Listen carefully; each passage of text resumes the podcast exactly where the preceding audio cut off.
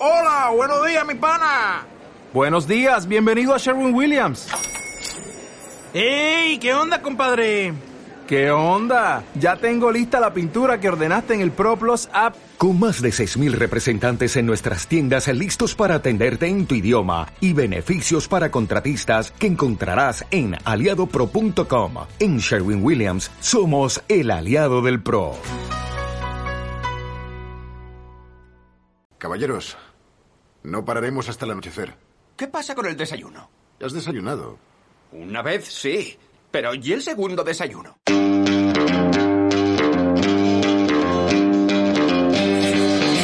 Estás escuchando Segundo Desayuno.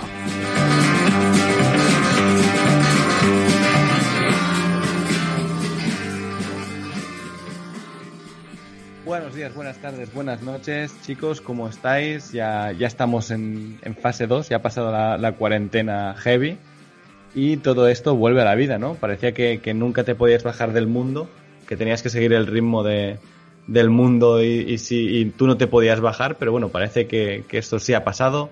Hemos descansado un mes y pico y aquí volvemos. Así que bueno, hoy conmigo está Harold. ¿Qué tal, Harold?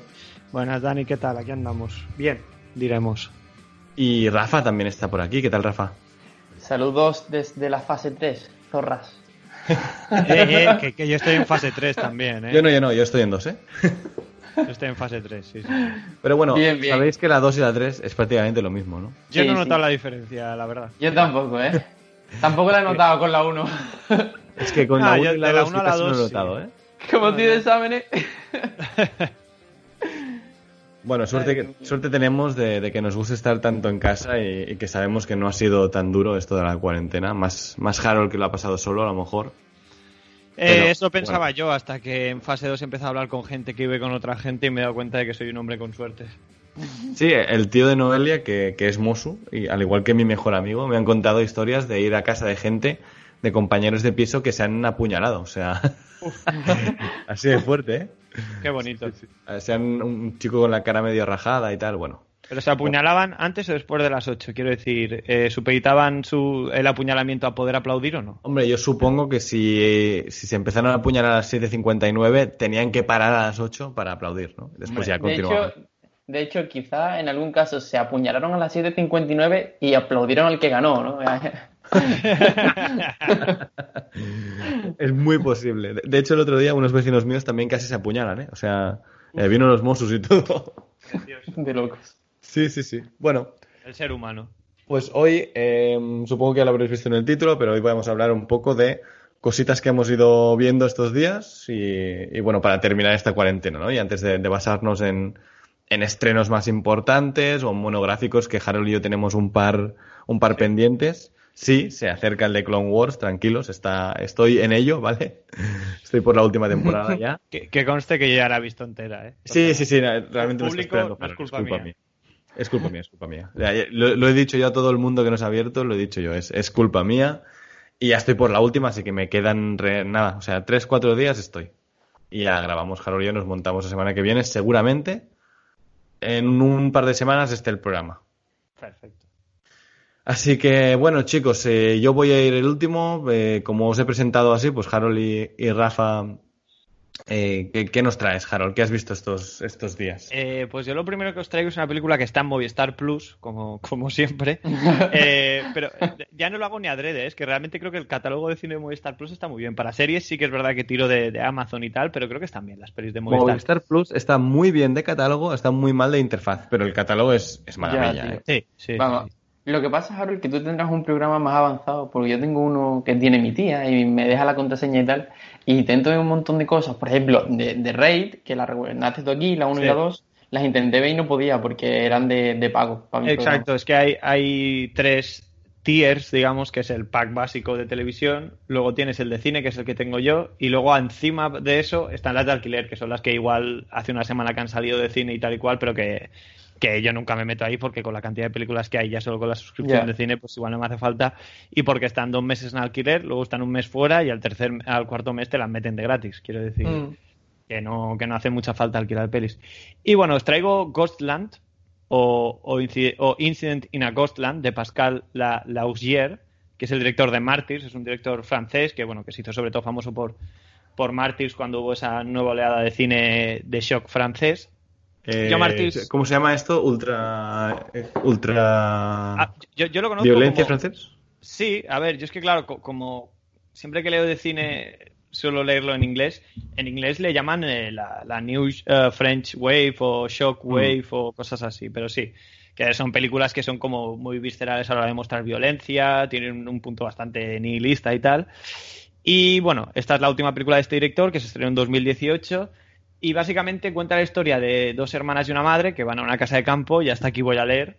¿Mm? Y a ver, como película me ha dejado frío, como experiencia ha sido interesante y os voy a explicar por qué. La, la película tiene un Yo la he giro a visto, mitad. Harold, ¿eh? O sea que te lo puedo, te lo puedo rebatir Vale. si quieres. Vale, vale. La película tiene un girito a mitad de película, ¿vale? Un giro que es interesante, pero entraría mejor como fi- fi- eh, giro final de película si no vas a hacer nada más con ello realmente. Y, y el gran problema es que yo lo estaba viendo con un amigo y cinco minutos antes de que te dieran el giro digo, mira, esto es lo que está pasando. Y evidentemente eso es lo que estaba pasando. Y además, a partir de ahí, cada escena casi que la predecíamos, eh, o él o yo, en plan, ahora va a pasar esto, pum, pasaba. Eh, además, eh, que, que, que- que- eso es- le quita valor de revisionado, porque, por ejemplo, a mí me encanta Club de la Lucha o El Sexto Sentido, porque son películas que las ves, te pegan el girito final y luego las vuelves a ver y te sientes estúpido de no, haber de no haberlo visto ya en, la- en el primer visionado, ¿no?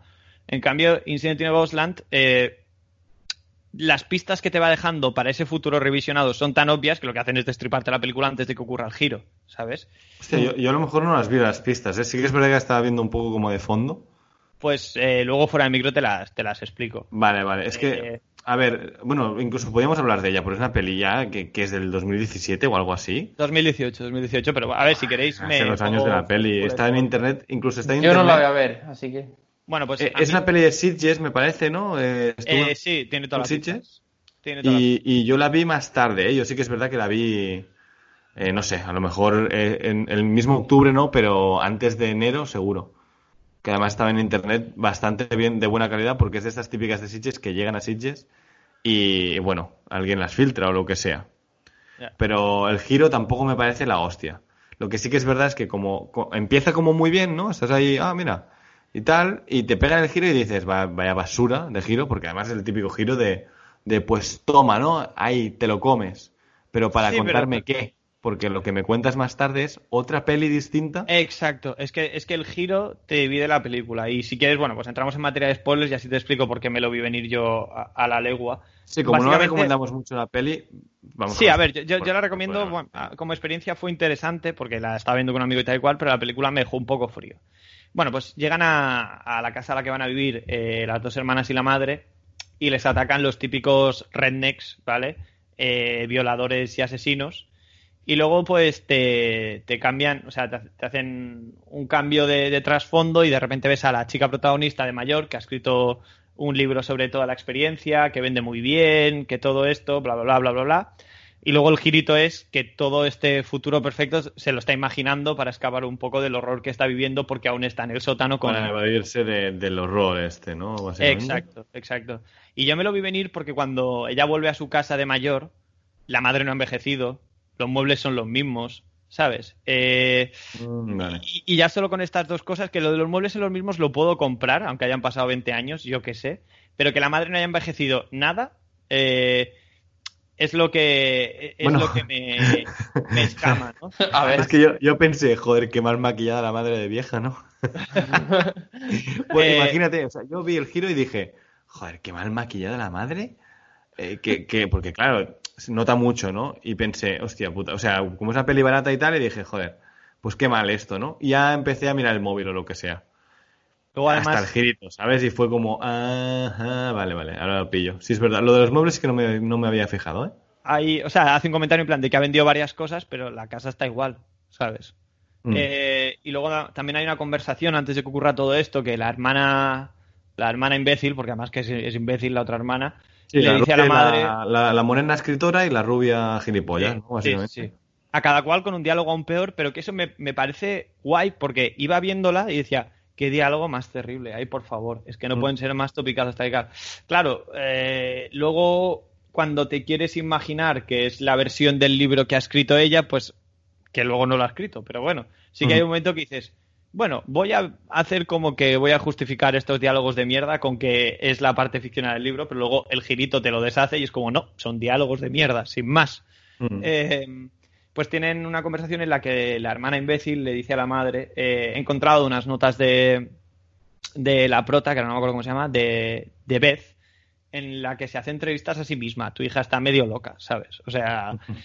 Y estas cosas, pues como que cinco minutos antes de que dieran el giro, yo le dije, ah, vas, el futuro es demasiado perfecto, ¿sabes? Mm. Eh, sí que es verdad que hubo una cosa que me hizo gracia y es que el hijo que tiene en su futuro perfecto se llama Arlequín y va vestido de Arlequín y luego descubres que es porque tiene un póster de un Arlequín en su cuarto, ¿no? Pero en el momento sí que pensé, ¡buah! Esto está siendo el momento francés de la película, ¿sabes? Eh, y, y es eso, me vi venir el giro y, y como ocurre a mitad de trama, yo pensaba, bueno, esto es que tiene más giros, esto es que toda la parte de la hermana también se la está imaginando porque en principio están maltratando bastante más a la hermana que a ella, ¿sabes? Y es como otra manera de escapar del dolor y tal, pero no, nada. Después de que se hace el giro se convierte en, en un slasher, si quieres decirlo, o en un torture porn Sí, sí, sí. y, y- y ya está. Eh, que en cuanto a diseño, producción y fotografía y tal, está muy guay, sí, no, no te diré que no. Pero si me tienes que hacer un giro de este tipo a mitad de película, es porque luego me, vas a dar más giros o, o porque va a ser tan tocho el giro que me va a explotar la cabeza. O, o que yo quiera volver a ver la primera parte de la película para sentirme estúpido como en el Club de la Lucha y no ocurre nada de todo esto. A los que les guste la violencia en el cine, tiene un par de escenas que están bien, porque al fin y al cabo estamos hablando del director de Martin. Bueno, y, y cuando hay el giro, giro, ¿vale? O sea, cuando vuelves a la realidad, al, al primer tiempo, digamos, Sí. eh, o sea, lo que les ha ocurrido y tal es bastante bestia, porque es muy... Sí que es verdad, o no sé si te parece, o sea, es... eh, joder, ¿cómo se llama? Eh, Texas Chainsaw, ¿vale? Es muy... Sí. eh, joder, ¿cómo se llama en, en español, tío? Sí, la matanza, de, Texas. ¿vale? O sea, total, además, familia, estás inbred, con el hijo retrasado mental. Es verdad, además es que, Violador. O sea, es como demasiado obvia la referencia que dices, tío, o sea... No, y, está, está llena de, de referencias de este estilo que no esperaba yo de, de un director francés. Por ejemplo, lo primero que ves de la película es un chaval que es clavado al porta de los chicos del maíz caminando por un campo. Y luego Mm. no vuelves a ver al niño nunca más. Eso es lo que quería hacer una referencia a los chicos del maíz, supongo. Exacto, no sé, ¿sabes? en la, la Casa de los Mil Cadáveres también hace bastantes Sí, referencias. exacto, exacto. Y luego, Y, uf, no sé, es, es como, eso. tío, tan, tan obvio. O sea, sí que es disfrutable, porque además yo recuerdo que la última parte, huyendo de esta familia, que es Sí. prácticamente un slasher con esta familia asquerosa, es bastante guay eso, en verdad. es, es bastante guay si, si Sí. me has planteado la película como un slasher, ¿sabes? Exacto, si aspecto fuera sí que toda la está peli, bien, sí. que además, pues yo ya tengo bastante callo con este tipo de peli y sí que es disfrutable, pero no hay ninguna escena que yo tuviese que apartar la vista, que es lo que ya estoy buscando a estas alturas de mi vida, que cuesta encontrarlo, pero Mm. es súper gratificante cuando te enseñan algo que dices, ¡buah! No me apetecía ver eso, ¿sabes? En cambio aquí es como que sí, hay escenas cruentas, pero en ningún momento apartas la mirada. Y lo que decías tú de los, de, de los malos, los inbred, es que son tan topicazos que yo no me podía tomar en serio al gordo retrasado. Me sabe muy Claro, mal. incluso visualmente, son topicazos total, o sea. Y, y que eh, el gordo no retrasado... actúan, ¿no? La madre que parece una bruja, eh, semideforme y tal, y que además es una hija de puta y es la más cruel de todas, que además es la jefa del grupo, el hijo retrasado, es que es como, tío, Sí, todo, sí, todo, todo me recuerda a algo que, que ya he visto. Por, eso te digo, no, no me ha sorprendido, tampoco me tiene un valor de, de- impacto visual lo suficiente como para que la quiera repescar. Me gusta que tenga un girito, pero si no hubiese sido predecible y me lo hubieses puesto al final, hubiese comprado bastante más la película. Y ya os digo, a ver, a que le guste este tipo de cine, bien, porque ya os digo, la última parte está guay. Y ya la habrá Y- visto también la Sí. peli, digo. Y, y la primera parte no es que esté mal, ¿no? Es, es un poco el, el, el girito que creo que cree que es más inteligente de lo que realmente es el, el Mm. guionista, que es Mm. también el director, que es el Pascal Lagier o como sea. A lo pero- mejor da, da tantas pistas, o sea, cree que es muy inteligente, pero es culpa suya de que dé tantas pistas, ¿no? Sí, exacto, exacto. Pero, y luego es eso, que es, es un giro un poco tópico. Esta, este escapar de la realidad para escapar del sufrimiento tampoco es la primera vez que lo hemos visto, igual no de esta manera concreta, pero sí como concepto. O sea, Y como luego- concepto mola en realidad, ¿eh? O sea, como concepto es guay. A mí me Sí, gusta sí, sí, el, sí. el Además, concepto. Además es como que me gusta porque putea mucho a la protagonista, porque al principio es una chica que quiere escribir relatos de terror y todo eso, pues ella dice que, que quiere encontrar su propia voz, ¿no? Que, que, que, quiere ser una escritora pues con su propio estilo, porque recuerda mucho a Lovecraft, le dice la madre y tal y cual. Mm. Eh, y te das cuenta de que es verdad, la tía no tiene ningún tipo de imaginación, porque toda esa vida imaginada son pósters de su cuarto. O sea, hasta la presentadora que le hace las entrevistas es un, es un anuncio que tiene colgado por su cuarto, o que dan por la tele o no sé qué, ¿sabes? Y yo no sé hasta qué punto es, uh, se le ha imaginado todo en base a la realidad, o mira, es que es verdad, es que la tía no tiene ni imaginación, pobrecilla, ¿sabes? Yo, yo incluso creo que es una crítica a este tipo de chicas flipadas por el terror. De decir, mira, flipada, eh, no, no, tienes ni puta idea o algo así, ¿eh? O sea, es que además, ¿eh? además es que es una flipada tal cual, porque la chica usa una máquina de escribir para, para, para escribir sus relatos, que esa es otra. Yo entiendo del principio de la película que está ambientado más o menos en la actualidad, y claro, luego cuando hace el flash forward te parece una tontería, pero veo un mundo como muy parecido al nuestro. Quiero decir, no es como que tenga que haber coches voladores. No hay, un futuro, no hay un futuro. Pero es como muy coetáneo su futuro. Y, eso también, pues, como que me llamaba la atención. Eso sí, ella de mayor, eh, guapísima como actriz. ¿eh? eh ¿Qué actriz es esta? Sí, me acuerdo, muy guapa. Sí, sí. Crystal Reed. Esta, esta, sí, sí. es que de, eh, decir, wow, qué guapa esta actriz, ¿eh? Sí, sí. La, la, veíamos, mi colega y yo decíamos, mira, aunque sea solo por lo guapa que es esta chica, eh, ya merece, ¿no? Pero, y, no es que haya sido una mala experiencia, ni mucho menos, ¿no? Es solo que Mártires es una película que yo creo que es, es casi legendaria, es, es, de culto. yo tengo que admitir que no la he visto porque es también un poco elusiva, en el sentido de que a mí no me apetece verla, ¿eh? No, yo, sí tengo ganas porque es el tipo de cine que normalmente me gusta para luego sentirme como una mierda, pero que me gusta, ¿no? pero no, la encuentro en ningún sitio y no me apetece ver el remake americano porque sí que me han dicho que es basura. Si quitan, si quitan eh, lo que el viento se llevó, ¿no? HBO, deberían quitar Martyrs. Bueno, son, Porque por lo que sea es un poco más bestia. Es, más bestia. Por lo que sea, por lo que sea. Por lo que sea, a lo mejor solo salen negros en lo que el viento se llevó haciendo de, criados, ¿sabes? Del criado que al final eh, los negros eran criados en aquella época, pero bueno. Y, así es como entraron en, Estados Unidos y como si ahora... es una, cultura importante, básicamente, pero bueno. Sí, pero bueno, pero claro, es, mucho más bestia Martyrs, pero por motivos diferentes, es lo que decimos, ¿sabes? Eh, esto hasta que, yo que sé, alguien mate a alguien y diga es porque he visto Martyrs. Y ahí pues igual sí que la, quitan. Pero ya os digo, no, ha sido una mala experiencia, porque ahora parece que, me ha parecido una película terrible y la vi y estuvo bien. Es solo que es uno de esos casos. Sí, exacto, se puede ver. Y es mm. uno de esos casos que yo esperaba más y, y que creo que el concepto daba para más también.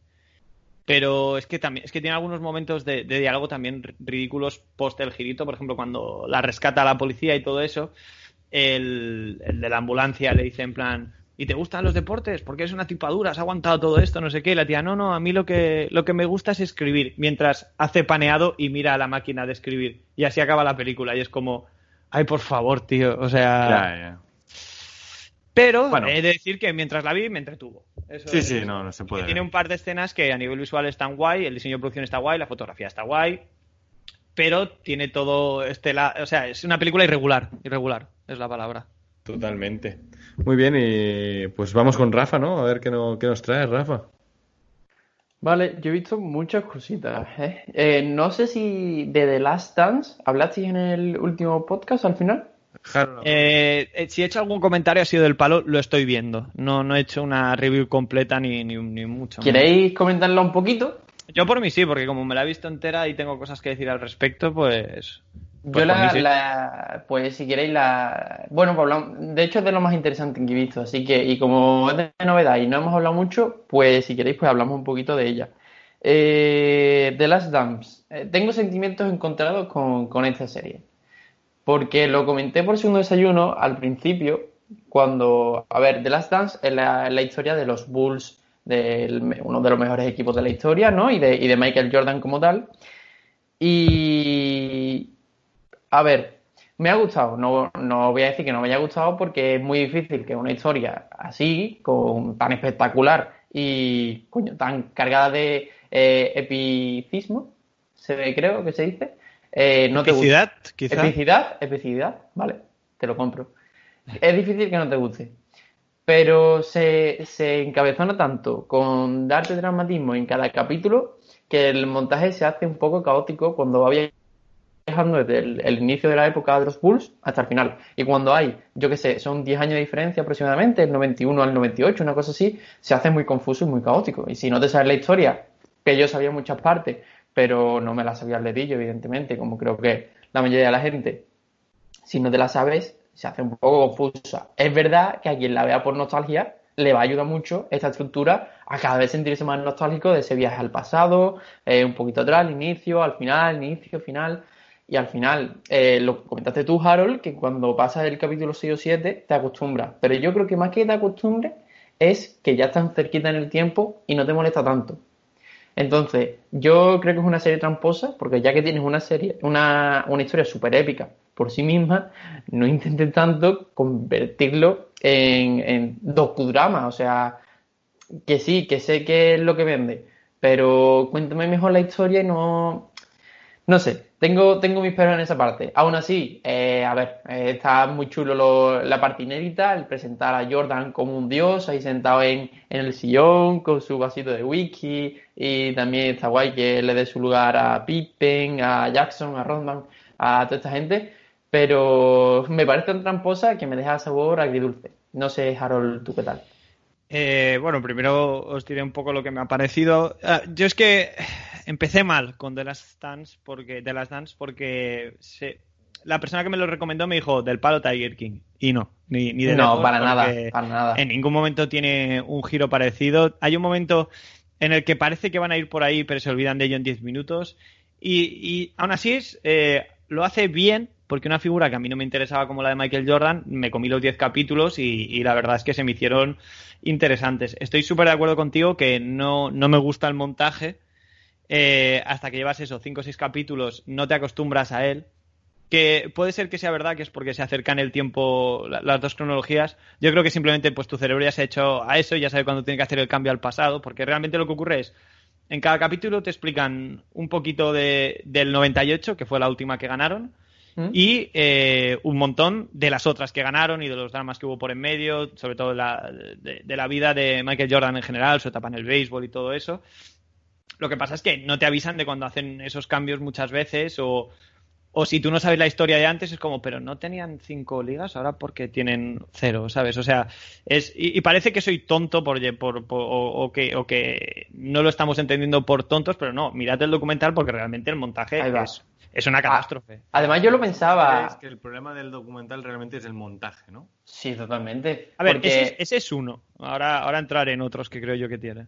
Yo, yo creo que principalmente es el montaje, porque se sirve de una inmensa, una ingente cantidad de material inédito de los Bulls de aquella época y de gente súper personal y con súper personalidades, por tanto, y que interesan mucho. Y lo tiene todo, va a interesar muchísimo. Entonces, eh, me da coraje que haga trampa porque no le hacía falta.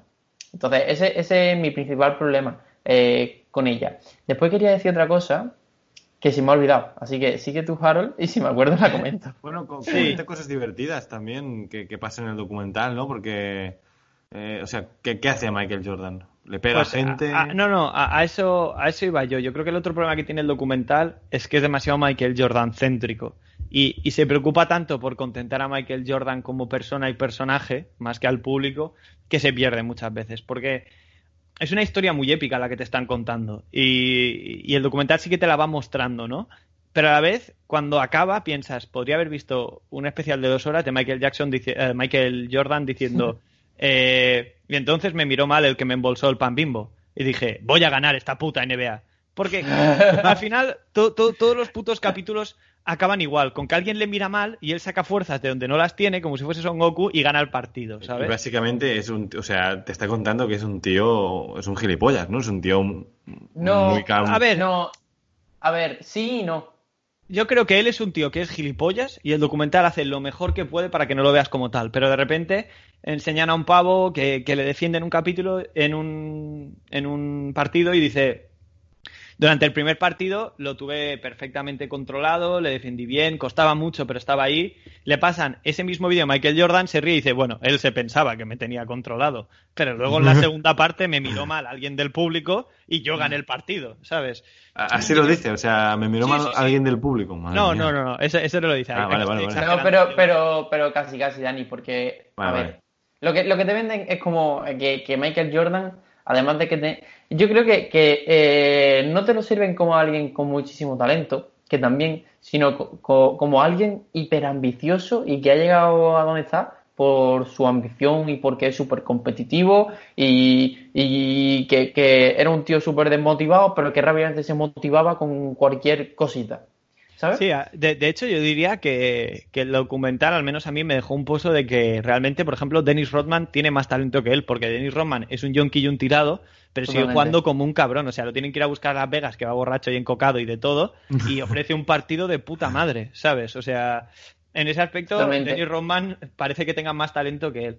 Y luego aparte hecho- también Sí, dale, dale, Harold. que, que como se empeñan tanto en contentar a la figura de Michael Jordan, demonizan mucho a la del manager del equipo, eh, a Kraus. Ah, eh. es, es- es el puto satán. Y, y nos olvidamos muy rápido de que estos equipos, aparte de equipos, son negocios y que lo único que quería este tío era que el negocio fuese viable y que se diese en cuenta de que sí, eh, Pippen, Rodman y Jordan eran unos cracks, pero estaban todos ya eh, a lo último, en sus últimos años y en un equipo eh, de baloncesto hacer tres cambios a la vez es catastrófico, te cargas todo el proyecto de equipo. Y él quería pues ir renovando y cambiando jugadores y era lo que a Michael Jordan no le iba bien. Pero quiero decir, en ningún momento intentan que tú entiendas la posición de Kraus. Y a mí me parece súper mal porque es súper lícita la posición de Kraus. De hecho, Sí, sí, Dani, claro, el tío sí. solo quería eh, renovar equipo por, por edades y tal, porque estos Claro. se tenían que ir retirando, pero los, los mayores no querían, ¿no? Aún, o sea, como hasta que no nos vayamos, Sí. Claro, su, su- su argumento es, no puedes eh, hablar de traspasarnos y todo eso cuando acabamos de ganar una NBA. Y es como, precisamente, tenéis más de 30 años todos, pero largos, acabáis de ganar una NBA, a partir de mañana vuestro precio desciende. Ahora acabáis de ganar una NBA y aún podemos sacaros un rendimiento económico. Pero yo no sé si el año que viene vais a jugar bien, ¿sabes? No Además, sé si el año Dani- que viene alguien os va a Además, un comprar. cocainómano, un tío que se lleva mal con todo el mundo y, y Y, bueno, y no- Scottie Pippen, y Scottie Un Pippen.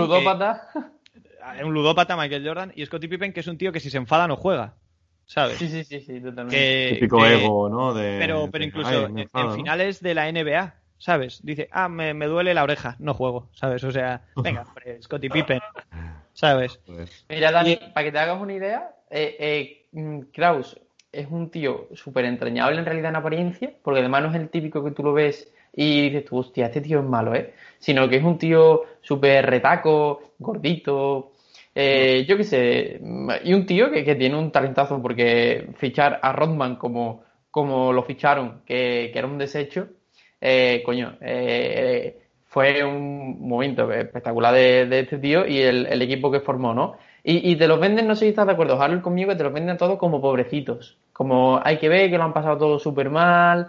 Sí, sí, sí. te, te venden todo eso y, y, y tú, tío, pero si en el momento en que entras en la, en la NBA estás cobrando millones. O sea, No, y aparte que- es, pobrecito, sí, te lo has tenido que currar, pero tú por poder jugar al básquet, Dennis Rodman, por ejemplo, era carne de presidio y, y fue a la universidad solo porque el equipo de la universidad quería a Dennis Rodman como jugador de baloncesto. Quiero decir, hay gente que lo ha Típica pasado beca- beca estudiantil, ¿no? Exacto, estudiantil, tal cual. Que sí, Y que además- tuviste que dormir en el sofá de un colega tuyo, lo que tú quieras, pero hay gente en tu situación que no sabe jugar como tú al baloncesto y, y ni siquiera puede optar a pasarlo mal durmiendo en el sofá de un colega, ¿sabes? O es sea, más, hay gente en tu situación que a lo mejor son igual de buenos que tú que no han tenido la suerte que les hayan descubierto. Exacto, que igual de repente un ojeador no ha pasado por ahí, ¿sabes? y, y también pasa. O estabas no lesionado, cuando el ojeador pasó. O sea, Sí, cualquier cosa. No, y el único que me da un poquito de pena es, es Chechik, que es un chaval ruso que jugó en los Bulls, pero que antes de jugar en los Bulls se enfrentaron a él en las Olimpiadas y Pippen y Jordan ya sabían que Kraus lo quería para el equipo y, y le hicieron las mil y una putadas en el partido de las Olimpiadas, ¿sabes? Lo, lo anularon completamente, ¿sabes? Que, no, es que además es eso, y te venden la figura de Pippen como un pobrecito porque el nota no tenía un duro y tenía que, bueno, pues Ah, verdad, que... que, que de todos era el peor pagado, es verdad. Sí, Es verdad. pero, pero peor pagado, que a lo mejor Peor cobraba, pagado cobraba millones, 8 ¿no? millones al año. Sí, o sea, peor pagado, pero no va a pasar hambre. O sea, decir. te, te lo magnifican un montón y ese tío en, se pegó en los Bulls 12 años a lo mejor, multipl- multiplica 8 por 12, o sea, son más de 100 Y- millones. Y ganando seis campeonatos ahí que tendrán sus pluses económicos, sus contratos de. Bueno, y Yo, te- publicidad. yo tenía un cartapacio de Scottie por- Pippen de pequeño, ¿sabes? Por canasta ganen pluses, como en el fútbol, ¿no? Que por gol ganan, ganan plus. Claro, cosas la- las primas y todas estas cosas, Mm. tío. Entonces, eh, es como que te eh, hacen una cosa y, y lo hacen bien, que es desmagnificar todo ese mundo, te humanizan a todos y hacen que todos te den pena. Y, y menos a Kraus, a lo mejor, ¿sabes? Y luego se olvida de, de otra de otras figuras que también fueron importantes en aquella época y como que a la vez que te lo desmagnifican, termina la serie endiosándotelos a todos porque lo pasaron súper mal y aún así es súper épico porque ellos consiguieron ganar al final el anillo en el 98 y es tramposa, es muy tramposa. Que, que, que- que- la historia es, es, es épica y es interesante porque es verdad que el tío, se ti- eh, Michael Jordan, se tira un año y medio sin jugar a baloncesto, jugando a béisbol, y luego vuelve y sigue siendo un máquina. Si yo no te digo que no. Pero sé un poco más objetivo, tío, que es que este, o sea, se llama The Last Dance como podría haberse llamado el Jesucristo Negro. Que, Sí, que se lo llegan a llamar en el documental, además, quiero decir. De hecho, Dani, este tío se, se retira del baloncesto y dice, bueno, pues ahora quiero jugar al béisbol. Y lo cogen en el mismo equipo de, en el equipo que era el mismo dueño, el tío de los Bulls, y Sí, el le mantienen Bulls su con- exactamente, y le mantienen Chicago, su ¿no? contrato, mm, cobrando una millonada en un equipo eh, de peor rango, como si siguiese jugando al baloncesto, ¿vale? Mantuvo su contrato y, y el tío, pues, pues al principio lo hizo bien, después lo hizo mal, después lo empezó a hacer bien otra vez, pero te, te dicen, no, no, es que si, si Jordan hubiese seguido jugando al, al béisbol, hubiese llegado a las grandes ligas, no sé qué. Exacto, ¿Sabes? Que, que eso eh, realmente es algo que no sabe nadie. Eso, Nah, eso no lo puede claro, no saber se nadie. puede saber. Y te lo venden como, como un dios, que, que lo que él hubiese hecho se le iba a dar bien, ¿sabes? Que si se hubiese dedicado al él, ¿no? cricket, hubiese sido el crack del cricket, ¿sabes? Y, Bueno, pues. y que pues- no lo dudo, pero es lo que te digo. A ver, eh, es un documental que lo hace lo suficientemente bien como para que una figura que a mí no me interese me haya tenido 10 horas mirándolo. Respeto más, pese a todo lo que he dicho, la figura de Michael Jordan después de haberlo visto, pero a la vez eh, es un desastre de edición. eh, es demasiado Michael Jordan céntrico, porque si no llámalo eso, Michael Jordan o lo que sea, pero se llama The Last Dance. Intentan venderte que es un poco la historia de todo el equipo, pero en el fondo el que lleva la batuta ahí es Michael Jordan, ¿sabes? Y él habla mal de mucha gente, tío. Bueno, más que hablar mal, se ríe de mucha gente. Es como, a ver, que tú eras un crack, pero esta gente también estaba jugando en la mejor liga de baloncesto del mundo, ¿sabes? O sea, relaja la Sí. raja. Uy, vaya gallo. Sí, y además el, el, el tío los machacaba en los entrenamientos y eso, y se ve a, a sus compañeros como diciendo, sí, sí, nos machacaba, y, pero siguen como forzados, ¿sabes? A regañaditos y decir, bueno, pero era por nuestro bien, no sé qué. Y, y, y el tío lo- lo- los cafreaba, que los Sí, desmoralizaba mejor y, lo, y le reventaba. mucho poder, ¿no? De Seguramente. hecho, sí, sí, de hecho, Dani, eh, Steve Kerr, que es un buenazo, ¿vale? Que es un tío que, que es un buenazo, que es el entrenador ahora de los, de los Warriors, creo que sigue siendo, eh, le llegó a pegar un puñetazo Jordan en el ojo a, a Kerr en un entrenamiento porque se le devolvió, se le revolvió. O sea, mm, no sé, este tío yo creo que no sabían dónde estaba la raya, ni con la ludopatía, ni... A ver, no, no es ludopatía por lo que te dice, el- que eso sí que me hizo mucha gracia, en plan, eh, sí, yo apuesto mucho, pero nunca me he quedado sin dinero. Sí, sí. Y eso es así, eso es así, la verdad. No es un problema, o sea, no es ludopatía si no es un problema. Si tienen millones de la NBA para gastar, pues oye. Es verdad, pero el tío se iba a jugar al golf y, y se apostaba 10.000, 20.000 pavos a, a partida de golf. Y vale que no es Claro. saludo para él, pero oye, Hay, hay, hay un- que. Joder, hay- hay una escena que me parece brutal que está jugando, no sé, con un asistente del vestuario o algo, con esta gente que les ayuda a hacer las cosas, sí, a sí. una especie de como de petanca pero con monedas, y el tío pierde como dos o tres veces y le va diciendo, venga, pero ahora te lo doblo, ¿sabes? Y es como, pero tío, relaja, que ya has perdido un par de veces seguidas. Joder, Sí, pero, sí, pero- pero el otro cuánto cobraba para apostar contra él. Porque no, o No, sea, claro. No, eran eran, 20 eh, pavos. Sí, esto eran Ah, vale, can- vale, vale. cantidades más mundanas, pero O en sea, plan, para él era ca- calderilla prácticamente, claro. Por eso quería doblarlo, porque es un ludópata, pero el, Claro, claro. pero, pero para ti cinco que- partidas a 20 pavos ya es una pasta, ¿sabes? Sí, sí, sí. Bueno, pues, no es eh, Tiger King para mí. Ya, ya. No, para Va- nada. No, pero, pero no me parece peor que Tiger King tampoco, ¿es Harold? Ojo. Eso es otra bestia, es otra bestia. Hostia, es que Eso, eso es. King es Yo muy creo que no es King, comparable. ¿eh? Juega- Mm. Es verdad, Pero no, juegan no son comparables. Yo- yo No son comparables. Vale, Son productos diferentes. Los dos son, son sobre ti blockbusters, docudrama de este rollo de Netflix, pero yo creo que son dos cosas distintas. Pero, por ejemplo, me vi esta misma semana un docu en Movistar que era solo de Dennis Rodman, que duraba una horita y media, y, y sentí que salía con, con la misma cantidad de información sobre el todo. Es que realmente, sí, te cuenta seis NBAs, vale, pero, pero me niego a pensar que no hay una manera de contarlo mejor y más corto, ¿sabes? Es que No, son muy largos que- los, docu- los documentales de Netflix, ¿eh? Es que 10 Muy- capítulos, Mucho, uf. mucho. Y, y además, mí- Dani, tú en la mente no te haces un esquema de... de- Tú ahora, si, si quisieses poner en orden la, la historia que te acaban de contar, Tú no puedes ponerla en orden. Simplemente tienes algunos hechos puntuales importantes y, y no mucho más. O sea, Yo- sinceramente. Por, por- por- ponerte un ejemplo súper básico, eh, Dennis Rodman pasa de jugar en los Pistons, que son como un poco el némesis de los Bulls, a jugar para ellos. Y, y si yo me tengo que guiar por, guiar por The Last Dance, no sé exactamente cuándo ocurre el cambio, ¿sabes? Porque como a ratos le ves con el informe de los Bulls en unas temporadas, de repente de los Pistons, eh, yo no sé en qué momento fichan a Rodman, la verdad. O sea, lo sé, pero porque luego me vi el docu este de Rodman, pero, Vale. pero si me tengo que guiar por The Last Dance, Hmm. eh, te da la sensación de que tampoco importa. entonces, ¿no? Claro, Es que mal- tampoco importa mal ese contado, dato. está mal narrado. Es que tampoco importa ese dato porque aunque te lo intentan disfrazar como una cosa grupal, realmente el documental va de Michael Jordan. Ya, ¿Sabes? ya, ya, ya, y de lo puto molón que es, aunque sea un borde y lo que tú quieras, y, y no. Y la verdad es que no, ahí había un equipo, ¿sabes? Ya, ya. Hmm. Pues eh, bueno, chicos, ahora si me dejáis cortaros, yo voy con otro documental de Netflix. Eh, me he visto el de Epstein, eh, asquerosamente rico, Filthy Rich en inglés. Y bueno, eh, en este caso, mira, estaré un- bastante de acuerdo con vosotros en que los documentales de Netflix, este no sí que no es largo, pero lo que sí que está es, eh, está editado para que sea muy interesante, pero no es, no es cronológico. Y eso te hace unos líos en la cabeza.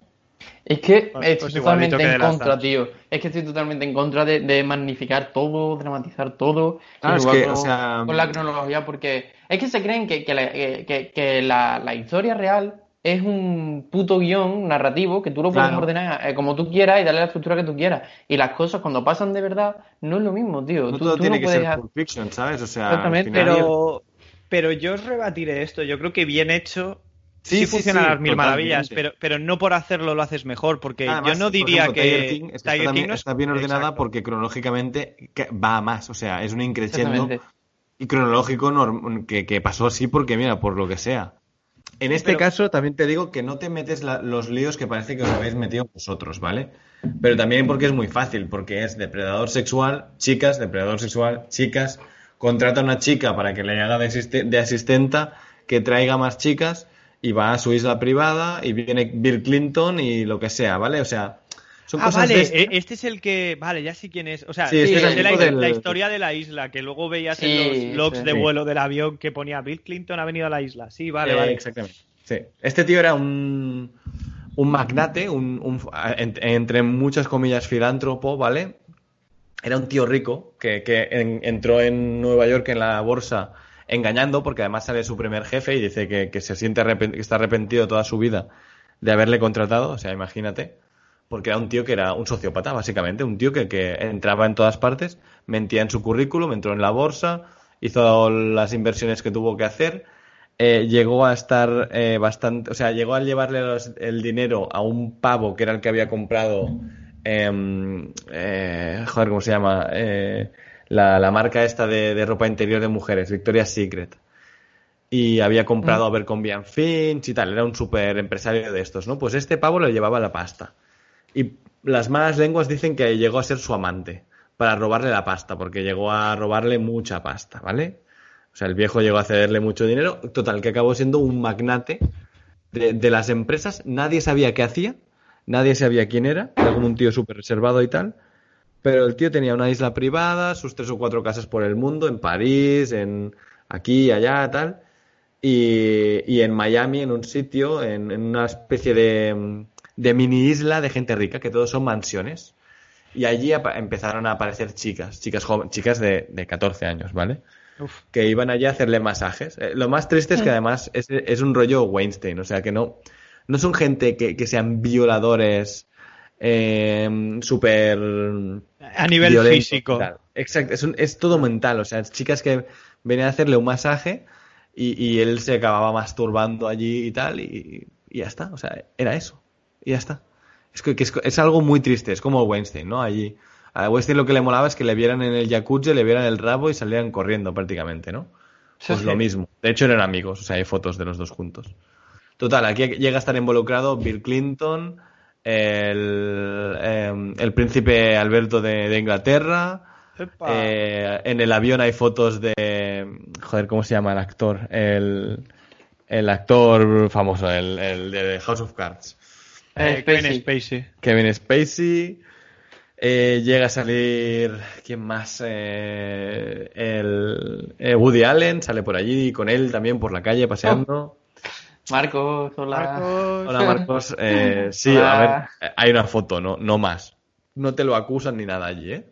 Pero bueno, total, el, el- de hecho, el Bill Clinton es el más caro porque el, el tío que le llevaba las comunicaciones de la isla privada, que es donde él llenaba eh, su avión con la chica que le hacía de secretaria y, y las chicas que se llevaba a los viajes estos prometiéndoles eh, educación, viajes por el mundo, cosas así se las llevaba allí con el avión este, ¿no? Entonces el tío que le llamaba a comunicación dijo, sí, sí, he visto a tal y a tal y a tal y a tal aquí en la isla y tal, al príncipe Alberto con una chica en la piscina, sí, topless y tal, pero, pero bueno, la, la vez que flipé fue cuando me giré una vez en el Porsche, estaban los dos allí fumándose un puro con, con Bill Clinton, ¿no? Y digo, ay, ¿qué tal señor? No sé qué. claro, el tío ¿no? ¿Qué tal, señor presidente? Sí, básicamente, ¿no? Y, y bueno, eh, básicamente, a ver, eh, eh, lo que está guay a mí es que me, me ha molado mucho, son cuatro episodios, o sea, son cuatro horitas, lo que dura Zodiac, básicamente, y es un puto thriller, o sea, está montado como un puto thriller, que además hay un personaje que es un detective privado, que es el puto amo, o sea, el tío que estuvo vigilando ahí en, en, en Miami durante un montón de tiempo, eh, la casa que, que tuvo que proteger a una de las víctimas porque obviamente vienen una especie de sicarios a molestarla y tal para que no para que no hiciera nada y todo el rollo, ¿no? Y está muy bien, sale la policía hablando, sale el tío al que untaron para que fuera un para que él estuviera un año en prisión y poca cosa más, ¿vale? O sea, para que no ni las víctimas fueran a declarar al, ju- al juzgado, fue un juzgado como express, se declaró culpable de prostitución porque claro, él les pagaba a ellas, por lo tanto, consideraban que era prostitución, chicas de 14 años, obviamente, que no fueron a declarar ni nada.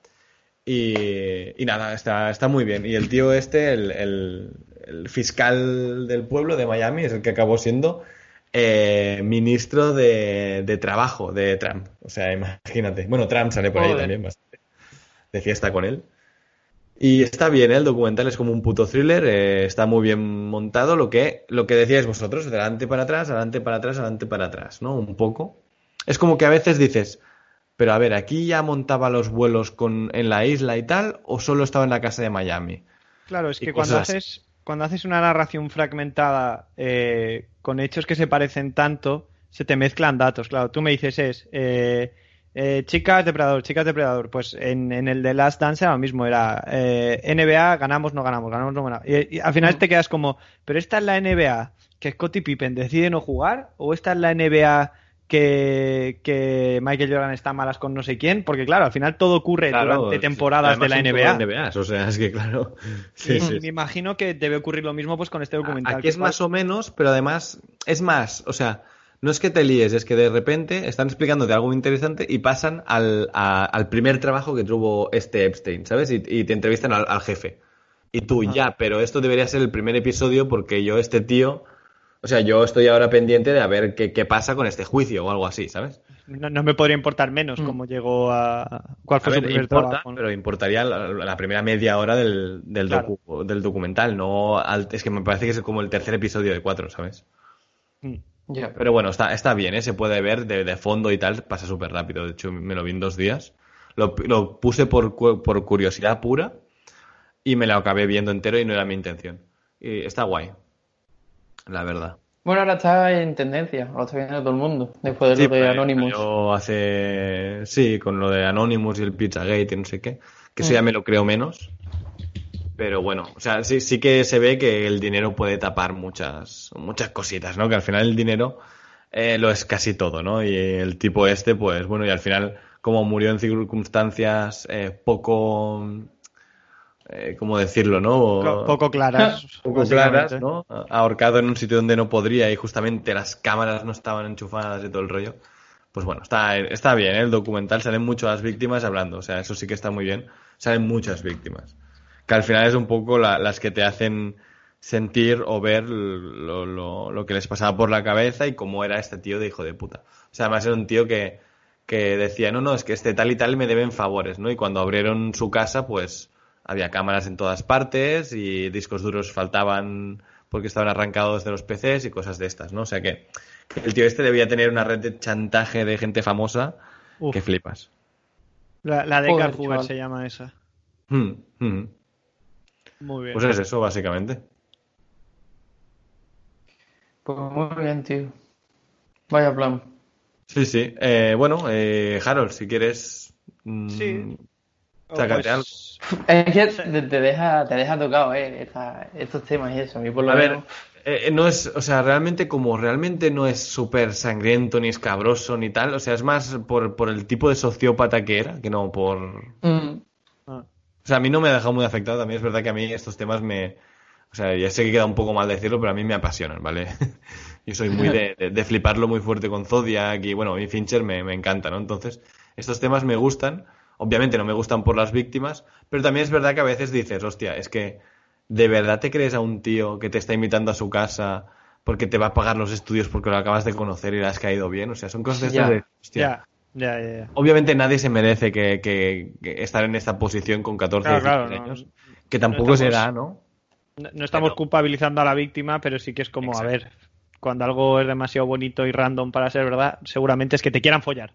Sí, básicamente. ¿no? Y además es- es mucho el, no, el- y el personaje más interesante que me, que me he dejado de decirlo es el que era, en teoría, entre comillas, la novia de este tío. Que era la, la- la gran organizadora y engañadora de todo, tío. Que siempre se ha declarado inocente, pero todas las víctimas la ponen allí, ¿eh?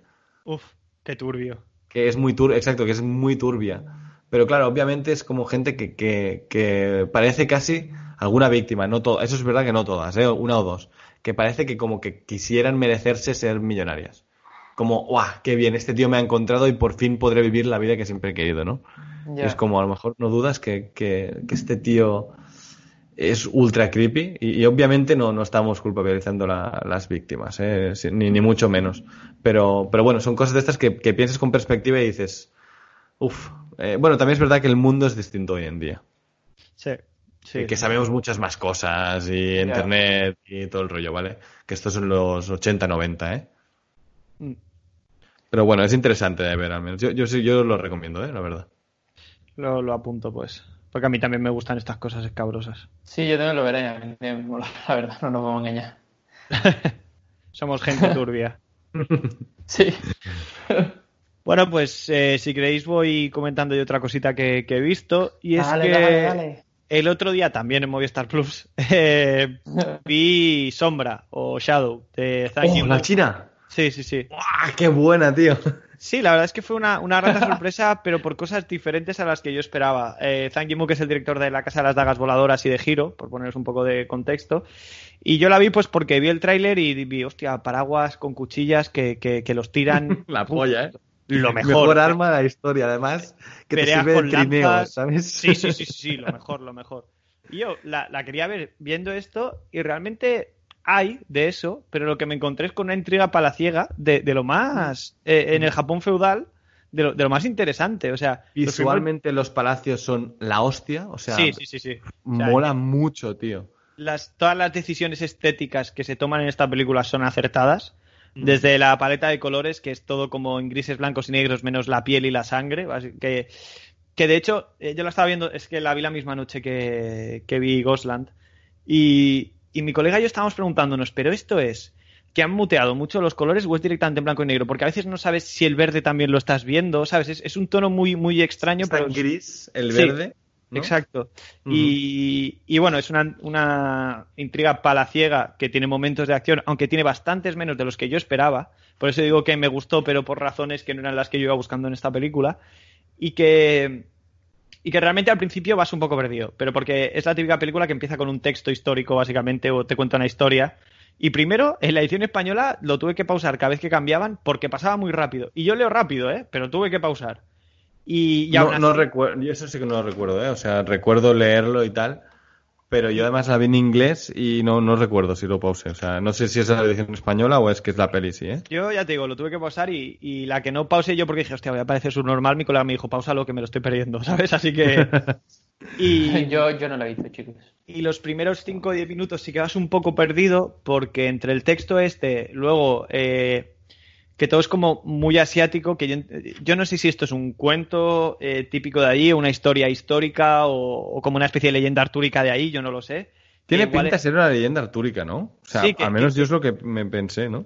Sí, que ellos igual tengan más contexto o lo tengan más metido en la cabeza como para entender mejor lo que pasa los 10 primeros minutos. A partir del minuto 11 ya lo entiendes todo. O sea, tampoco es una película mega complicada. Pero claro, ser una intriga palaciega con bastantes personajes, hay, hay un actor que interpreta dos papeles. Pero. Eh, son chinos.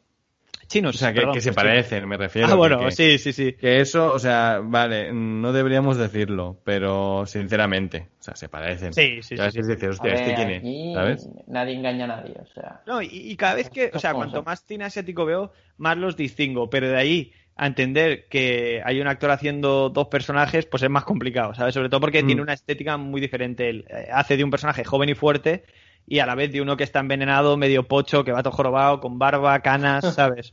Buah, que que mola realmente- mucho, además, ¿eh? Sí, sí, sí, sí.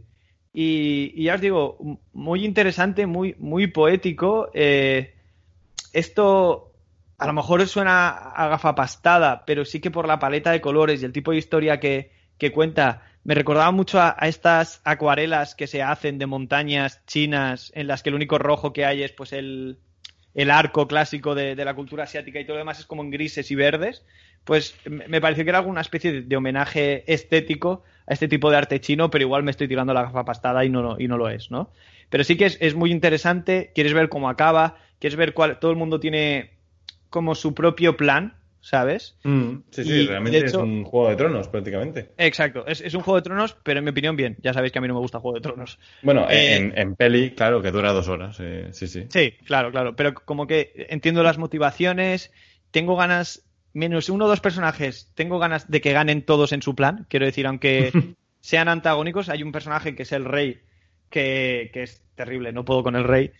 Eh, pero con el resto de personajes, todos tienen sus motivaciones y su plan oculto en el que van a traicionar a, a- a alguien y las compro Mm. todas, ¿sabes? No sé, no sé con quién voy y... Y- eso me parece bastante guay.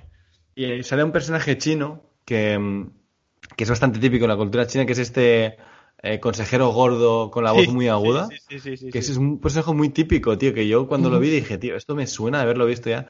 Estoy investigando y es porque es un personaje típico de, de- de la cultura Claro, china. es- Es muy gracioso, tío. Es el, el- el- el que llaman consejero, pero deberían llamar adulador, realmente. Sí, básicamente, que es el que, o sea, no le dice al rey nunca que no tenga, tiene la razón, entonces no sirve para nada, básicamente. Incluso hay momentos que la, la casta militar se le pone un poco en contra al rey y todo esto, pero este tío no, este tío ahí a full con, con- con el rey, aunque tiene cara de saber que está tomando malas decisiones, que, que es lo que es lo mejor. O sea, es como, yo sé que lo estamos haciendo mal, pero no voy a ser yo el que le diga que lo estamos haciendo mal, pese a que soy el consejero.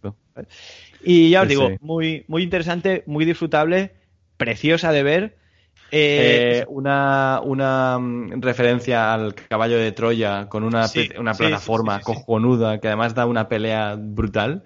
Sí, que da- la, la pelea real de la película. La pelea, sí. ¿Ves? Yo, yo entré en la película pensando que sería todo como el último tercio, ¿sabes? Ya, sí, sí, yo también. Pero aún así, no salí desencantado, salí bastante contento. O sea, me, me sorprendió para bien y, y la verdad es que yo soy el raro y la Casa de las Dagas Voladoras me da un poco igual. Creo que la vi muy pequeño y que no entendí igual el enfoque igual. poético que tiene. Igual si la viese ahora fliparía, pero en ese momento pensé eh, que se peguen más y se quieran menos.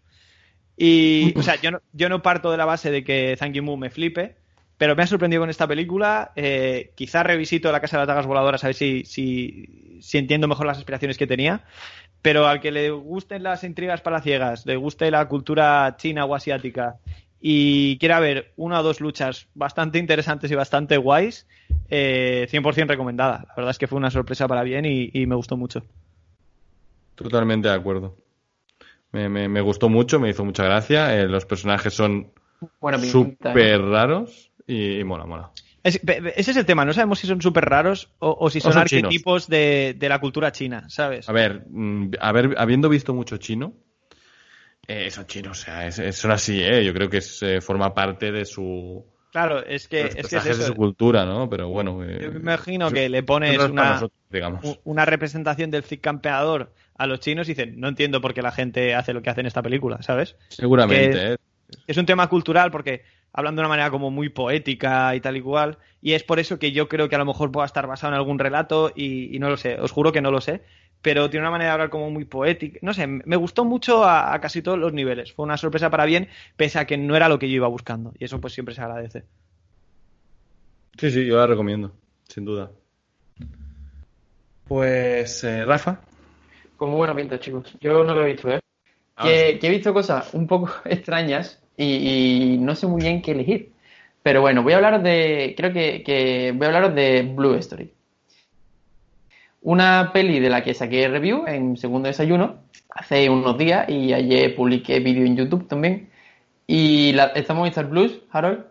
Te lo, te lo digo a ti. Y a ver, no, no es una peli ah, de, de categoría estratosférica.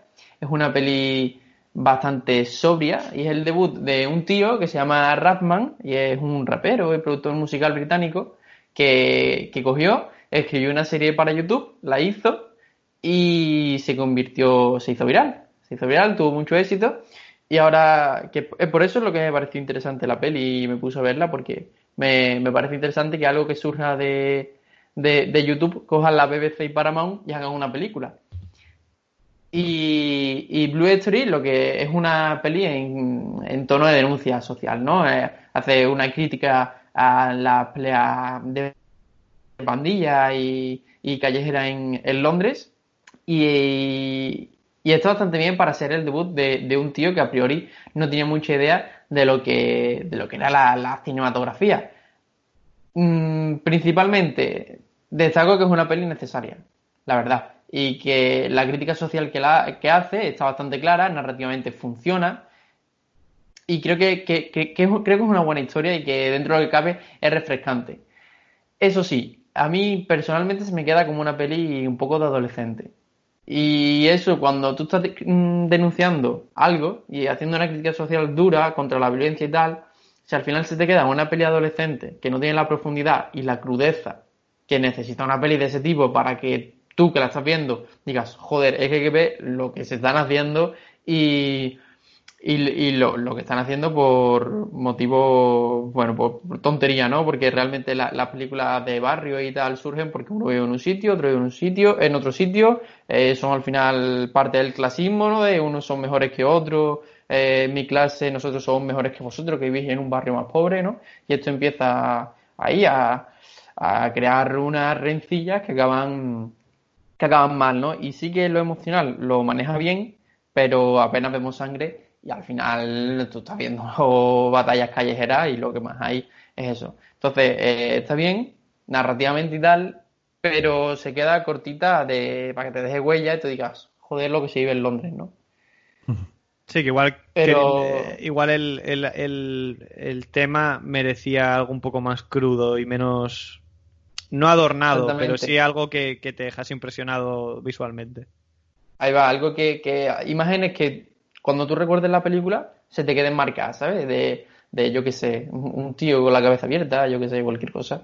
Que digas tú, hay que ver en esa pelea en concreto la, la, la, la que liaron, que se murió este, se murió el otro, y se queda como adolescente. Tiene su parte, su parte de amor, tiene eh, algún, algún puntito dramático, pero eso, se queda muy adolescente. Y yo creo que, que era un- algo prometedor la verdad, porque era una buena idea, refrescante tal, venía de YouTube, se supone que, bueno, pues que son voces nuevas, ¿no? Viene, no es la típica producción, pero al final se queda en un producto BBC sobrio, normal, y, y me da penilla. Aún así, eh, por todo lo que tiene detrás, la denuncia y todo eso, yo creo que era interesante traerla. Además tiene, la banda sonora es suya, es del, del propio director, de Rapman, que rompe la cuarta pared y, y hace, y coge y te hace un rap de lo que acaba de pasar. y organiza mucho la película narrativamente, pero no lo necesita ni muchísimo menos. Además, mientras que está cantando, pues es que pone frames de las cosas que acaban de pasar y dice tú, tío, no es un capítulo de una serie, es una película, ¿vale? Ya, sé que viene de una serie, ¿no? Lo acabo de ver, ¿no? exactamente, eh, no me hace falta. ¿Me lo estás contando en la canción? Vale, que eso me da también un poco de coraje porque te cuenta lo que acabas de ver y no soy tonto, sé lo que acabo de ver. Pero, Pero bueno, no, pe- eh, pero no lo habías escuchado rimado. ya. A lo mejor lo pillas mejor, ¿no? Pero bueno, ah, yo qué sé, mola en parte. Y, y bueno, como debut, al final hay que ser justo, como debut, pues es interesante. Pues. eh, Además es pues cortita, son apunto, 91 ¿eh? minutos. Son 91 minutos y yo creo que, que tiene capacidad para, para gustar. Hombre, yo, yo em- empecé, que no la he continuado porque, bueno, aquí en casa ahora mejor en el curro, ¿no? Que, que el PC es mejor. Bueno, que el PC es mejor, que es más fácil ver cosas en el PC. Empecé, Harold, la del... ¿Cómo se llama? Eh, el creador de, de Raid, Eh, Gareth Evans. Gareth Evans, que ha empezado una serie en, en Inglaterra de, de mafia inglesa en Londres. Que esa sí que es mafia inglés, o sea, mafia en, en Londres, peleas, eh, hay una pelea en un bar que, bueno, eh, bueno, rollo de raid, ¿no? Ahí reventando a todo el mundo. Y a mí me ha gustado mucho, ¿eh? O sea, ahora que decíamos peleas en Londres, a mí me ha gustado mucho. O sea, llevo dos o, dos o tres episodios, sí que es verdad que son bastante largos, pero la serie está súper bien, ¿eh? Sí, a ver, yo, yo la tengo apuntada porque, porque le tengo muchas ganas porque las dos pelis de The Raid eh, a mí me han flipado. La primera por ser acción pura y la segunda por ser acción mezclada con El Padrino y Infiltrados y que funcione todo sorprendentemente bien. Y por lo que cuentas, esta serie tiene más que ver un poco con The Raid 2 que con The Raid 1. Y... Sí, sí, sí, es este rollo, porque además hay un poli infiltrado y tal, o sea, hay más de un prota, no es solo peleas, ¿eh? Es, es más trama que, que peleas, realmente. Yo me gustaría que, que funcionase bien esta serie o, o la siguiente película que haga porque creo que es un tío que merece más reconocimiento del que tiene, la verdad. Mm, sí, sí. Ya te digo, de- cuando la termine ya hablaremos de ella, no, no, no la he terminado por, por, por circunstancias, ¿eh? Pero sí que me estaba gustando mucho. Va. Muy bien. Eh, ¿dó- ¿Dónde está para verla esta, perdón? Eh, no, no está en ningún sitio, por eso lo digo. Ah, vale, vale, vale. La empecé a ver para ver qué tal. Supongo que, que llegará aquí, ¿eh? Cuando termine la serie. En Espero, algún momento alguien la comprará, seguro. Y si no, pues si no nos queda otra opción, Ah, el loro y el parche. Sí, exacto. Es que, bueno, a veces hay que hay cosas que hay que ver así, ¿no? Tampoco. Claro, aquí, aquí siempre abogamos por el consumo legal de las cosas, pero si no me lo vas a dar y yo lo quiero ver. ¿qué vamos a hacer? Básicamente. Totalmente.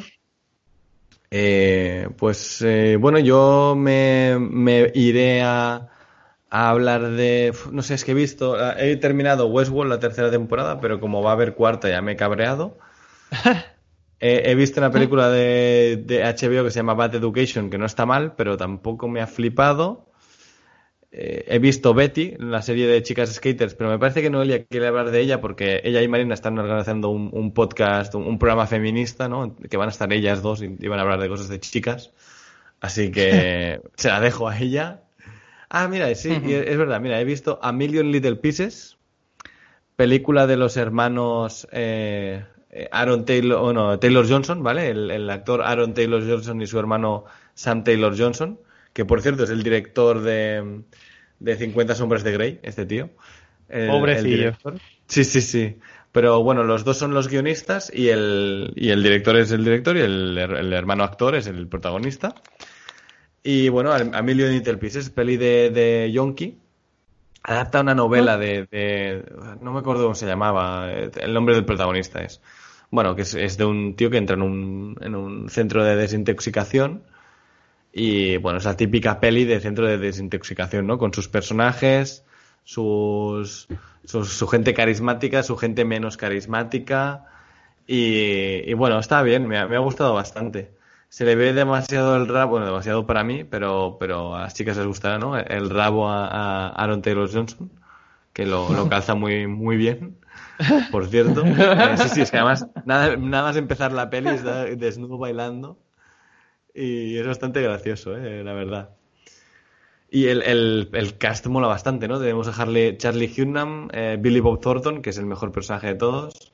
Ryan Hurst, para los, los fans de Sons of Anarchy, que vuelve ahí con su, su barba también. Juliette Lewis, que también está ahí haciendo de directora del centro. Y bueno, la peli a mí me ha gustado. O sea, eh, siendo la peli típica de centro de rehabilitación, que debería ser una mierda, ¿no? Que, dirías, "Puf, la he visto 20 veces. Visualmente tiene muchos aciertos. Hay un momento en el que el protagonista tiene que enfrentarse a sus propios demonios, ¿no? A él mismo en el pasado. Y te, te enseña cómo. eh, eh, o sea, él escribiendo la- lo que le ha ocurrido y lo que ha- las drogas que ha tomado a lo largo de su vida, hablando con sí mismo y distintos actores más jovencitos, pues se van poniendo en el banco con él y él va hablando con ellos, ¿no? Y les va como incluso culpabilizando de, mira, cuando tenía 12 años me tomé las pastillas del padre de tal colega porque me hacían sentir bien, bla, bla, bla, bla, bla, bla. Pero está bien, ¿eh? Ya te digo, hay, hay aciertos de, dirección y visuales muy chulos, la verdad. Bueno, pues eh, apunta en HBO, has dicho, ¿no? No, esta está en Amazon Prime. En Amazon Prime, vale, vale. Sí, en HBO No. me he visto la de Bad Education, que es de un tío Vale. que, que robó mucho dinero en este, escuelas públicas, que está, está divertida, pero me parece que el enfoque que tiene no es el correcto. O sea, el enfoque es el del tío que ha robado, o sea, el protagonista es el tío que ha robado, que esta se llama, es Bad Education, pero me parece que se llama La Estafa en español. La Estafa, protagonista es Hugh Jackman. Pero la- lo que mola es la, la chica que lo descubre, que es una chica del periódico del colegio.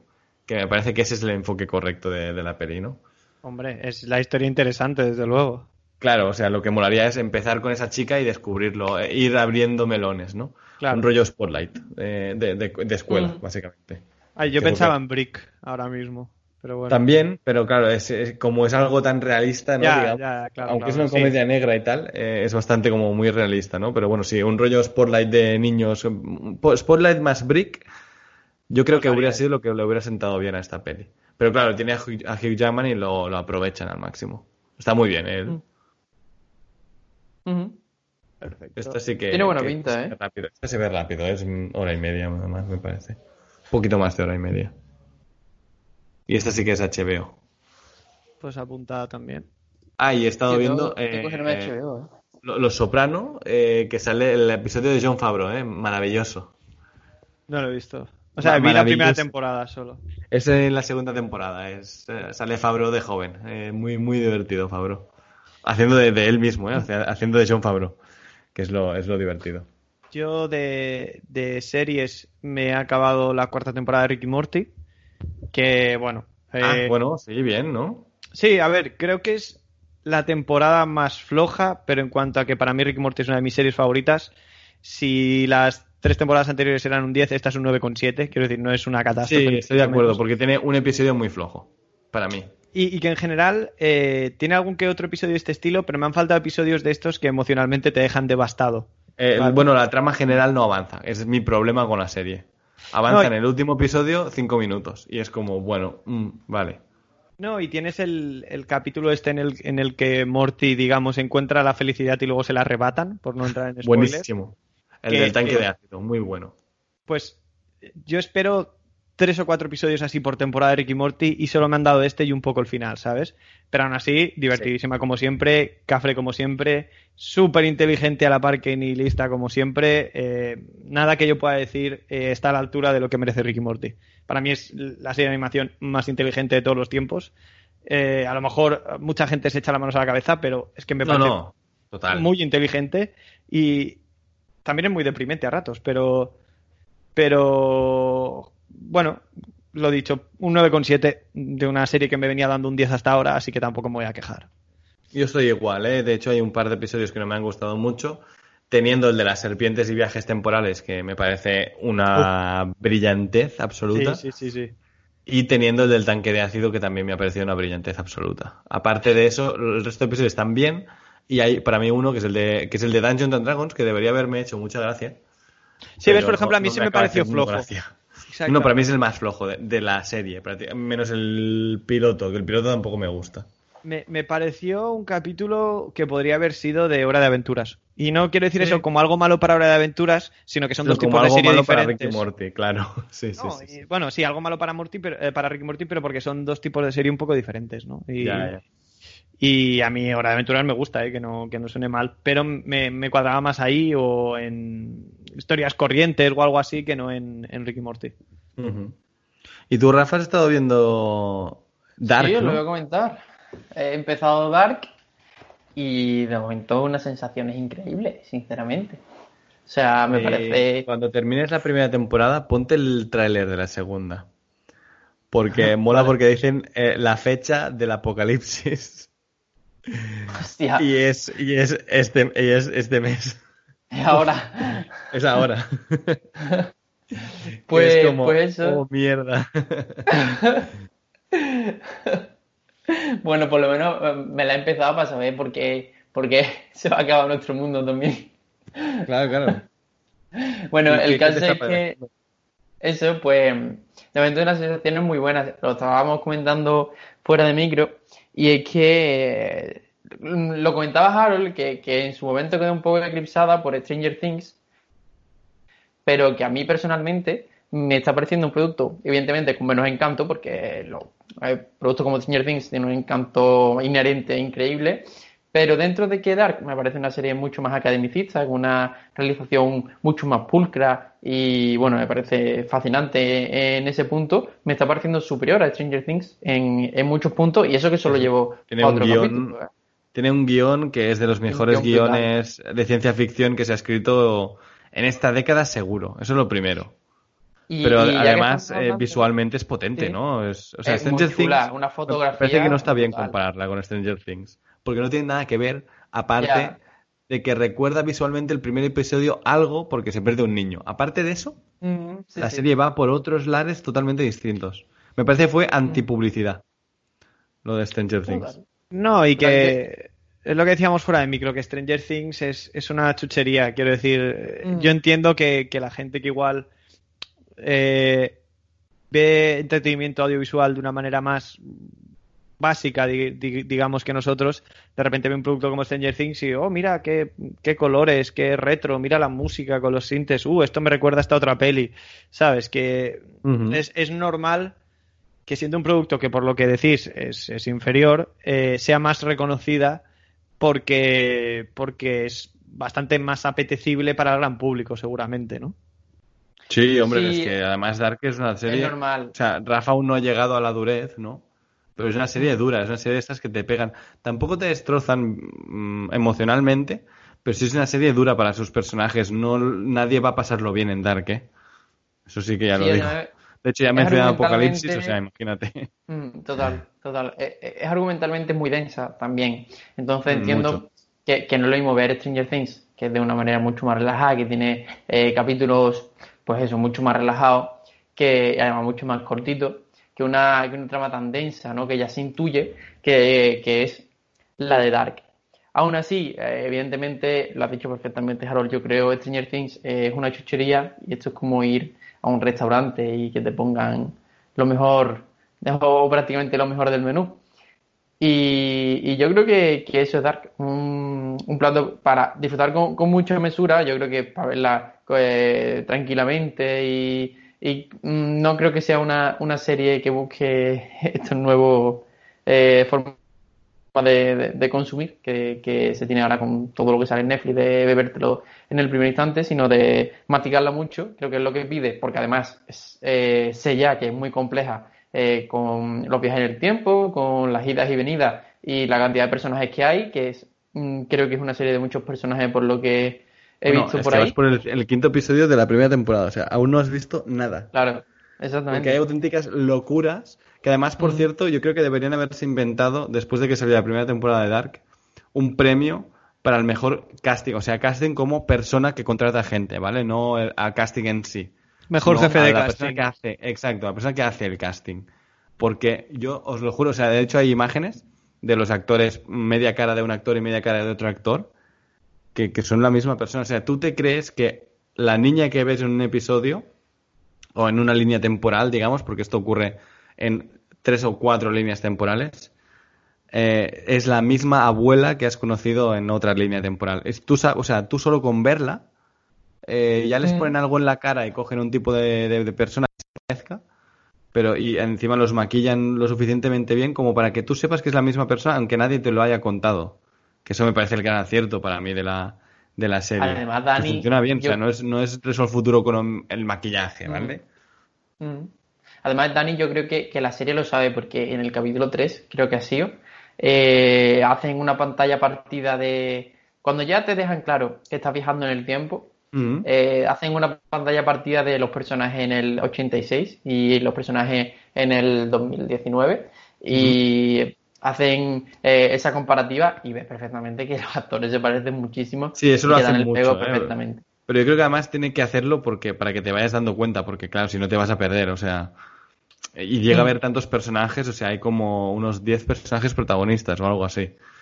Y si no estás atento y no te ponen esto, te perderías absolutamente. Lo bueno es que la serie te ayuda a que no te pierdas. Y sinceramente, si te la ves de golpe mejor, pero yo me, yo me vi la primera cuando tocó y me he visto la segunda cuando ha tocado.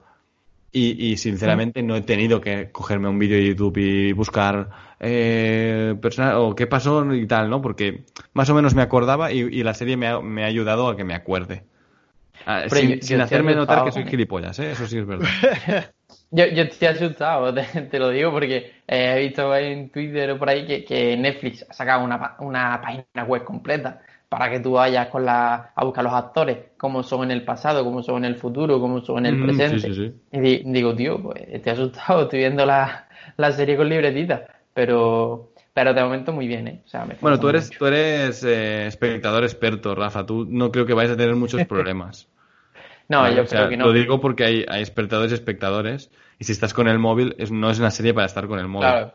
O sea, te, Pues te vas a perder cosas seguro. Es una serie que te pide, te pide mucho, pero también es muy agradecida por eso, porque al ser tan buena, pues bueno, llega- llegas a, a- a puntos de decir, joder, es que estoy, o sea, estoy con los en- de nervios hasta arriba porque Dios, mira este personaje, pero este entonces aquí en esta línea temporal, entonces empiezas a hacer tus propias cavilaciones y tal, ¿no? Sí, eso te voy a decir, me han dicho que es una serie mucho de ir sacando tus teorías y de ir tú diciendo, no, pues esto es así, va a ser así. Y los giros que tiene, pues son, son acojonantes. O sea, los, los- los giros de final de temporada son los dos acojonantes.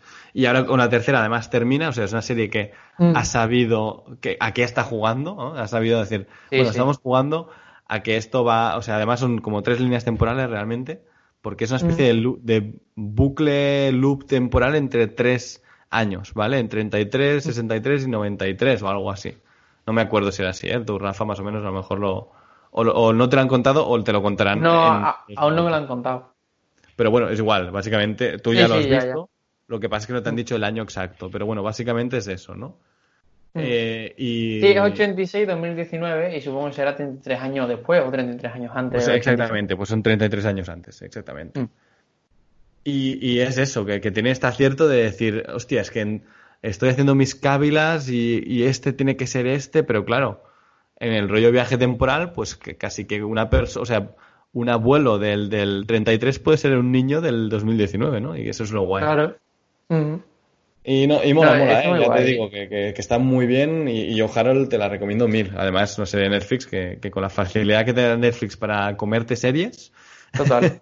la primera te la comes, prácticamente. Además, Harold eh, es una serie que, que yo creo que es eh, sobresaliente en todo, porque tiene un diseño de producción brutal también. Eh, eh, la fotografía, eh, no sé, eh, no le- de momento es que no le, no le puedo poner peros ahora mismo porque me parece que es todo brutal. Sí, no, sí, sí, yo decía fuera de micro yo, que yo no la he visto, pero que es una de esas series que todo el mundo me recomienda 100%. O sea, porque si yo no hubiese visto ahora Stranger Things, lo más probable es que me dijese la primera temporada muy bien, y la segunda y la tercera no, no tan bien, ¿sabes? Pero todo el mundo que, que me habla de Dark eh, flipa en general con todo, ¿sabes? No, es que la primera no- es buena, pero la segunda sigue siendo igual de buena. No sabes si es mejor o, o peor, pero para mí es igual de buena, ¿no? Y promete una tercera igual de buena. Entonces, y además, como sabes que van a cerrar, sabes que saben lo que quieren contar, que ese es el problema de muchas series, que yo creo que es el problema de Stranger Things. Que Stranger Things está bien y, y me, me encanta, ¿eh?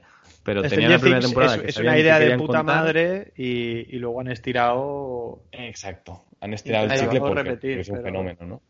O, o bueno, o la casa de papel, ¿vale? O sea, es una idea muy buena, que cerrada estaba muy bien. ¿Lo- pero lo que- era?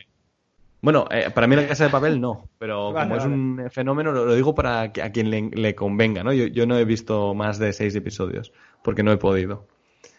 Pero es eso, que, que sabían lo que querían contar y parece que sí, que saben lo que quieren contar hasta la tercera temporada y se termina allí. Y lo han dicho y lo han parado de decir.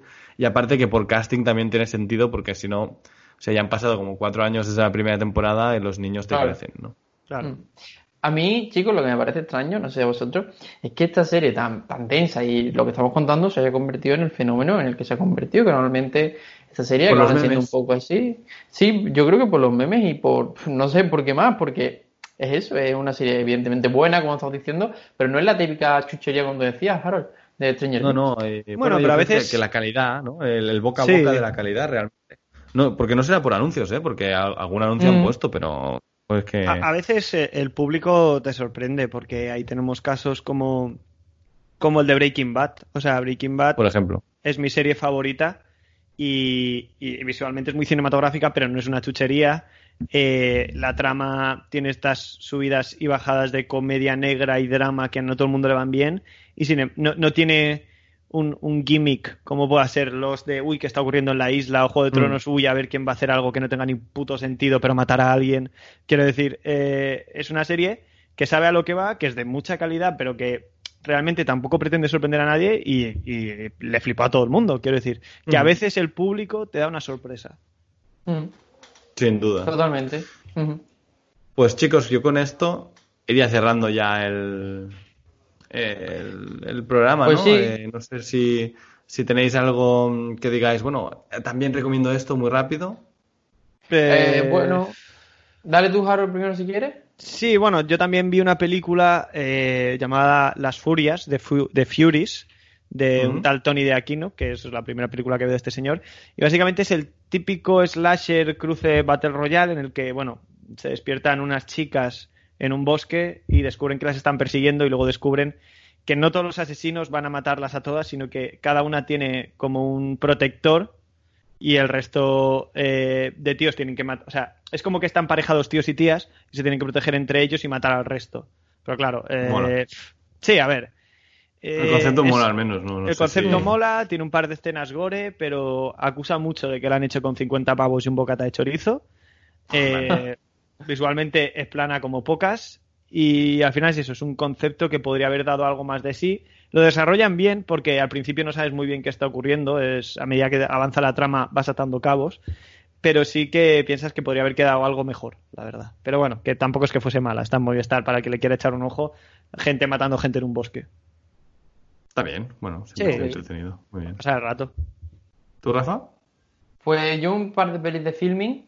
Eh, voy a recomendar a Coffee in Berlin o Boy en, en español, una peli alemana del 2012 muy del estilo de Woody Allen, pero que intenta ser original de algún modo, aunque no creo que lo consiga. Sin embargo, eh, eso no quita que merezca la pena y que sea también una voz interesante, eh, dirigida por... eh, es que es alemán, un momentito que lo leo. No te preocupes, sí, al final, si buscas el título ya. Jan Ole Kerster. Y luego, por último, voy a recomendar una peli, yo creo que eh, bastante conocida, de Andrew Dominic, es Killing Them Softly, Mátalo Suavemente, con Ah, muy Brad- chula, sí. Brad con Brad Pitt. Muy chula. sí, sí, sí. Pero lenta de Eh, cojones también, ¿eh? Uf. Claro, so- Sí, estas de mafia, de mafia, gente hablando. Más gente Sí. hablando que, que gente matando, ¿no? Sí, Sí, es me que recuerda un poquito el, el rollito Richie, pero con bastante menos ritmo. Mm. No sé, eh, sin embargo, yo creo que está chula, eh, igualmente. No, sí, sí, sí. A mí, es- lo que mola de esa peli es Brad Pitt y, y todo el mundo lo Sí, sabe. totalmente. Sí, sí, Y, sí. y salía Ray Liotta también, o me lo estoy inventando. Sí, sí, sí, sí. El Ray prota, de hecho, es Ray Liotta, ¿no? Es que yo recordaba que Ray Liotta me gustó en esa película, por ejemplo. Sí, sí, sí. Es que me parece que el prota, no sé si Rafa lo tendrá presente, pero el prota es Ray Liotta y, y realmente Brad Pitt Mm. es el secundario molón de siempre. Exactamente. Luego también sale. Eh, ay, este tío que. Ay, ¿cómo se llama? No me sale el nombre. Un momento, lo busco. A mí me gusta mucho el, eh, este hombre. Un. Ben Mendelssohn. No. Eh, Richard ¿Sabe Jenkins. Richard Jenkins. exactamente. Richard Ah, Jenkins. Richard Jenkins, es verdad. sí, Richard sí, sí. Jenkins. Me cae, me cae especialmente bien. De siempre. Mm. Uh, pues si no has visto La cabaña en el bosque, eh, hace Ah, buen no, papel ahí, Mejor tío. personaje de la peli, además. Sí, ¿eh? sí, sí. Bueno, él y su compañero, los mejores Sí. personajes de la peli. Me la apunto, la estoy apuntando aquí. Cabaña en el bosque, Rafa, es la peli definitiva de terror, eh, terror comedia para Es, mí. ¿eh? es, es de mis películas favoritas y es. Sí, yo también estoy contigo. y- y- y Mira, creo, eh, creo que es mi peli. Sí, sí, sí, sí, sí, sí. Este es de Marvel, ¿no? Es el de Marvel, sí. Bueno, y, y dicen que más o menos la dirigió, pero yo quiero pensar que no. Porque odio a Josh Whedon. Pero, pero No, míratela. yo creo, yo que no, porque además el, el director, la segunda peli que ha hecho y tal, el tío es talentoso, ¿eh? Y es el de Malos Tiempos en el Royal, quiero decir. Exacto. Que es una peli Ah, que bueno. el guion es lo peor de la peli, a lo mejor.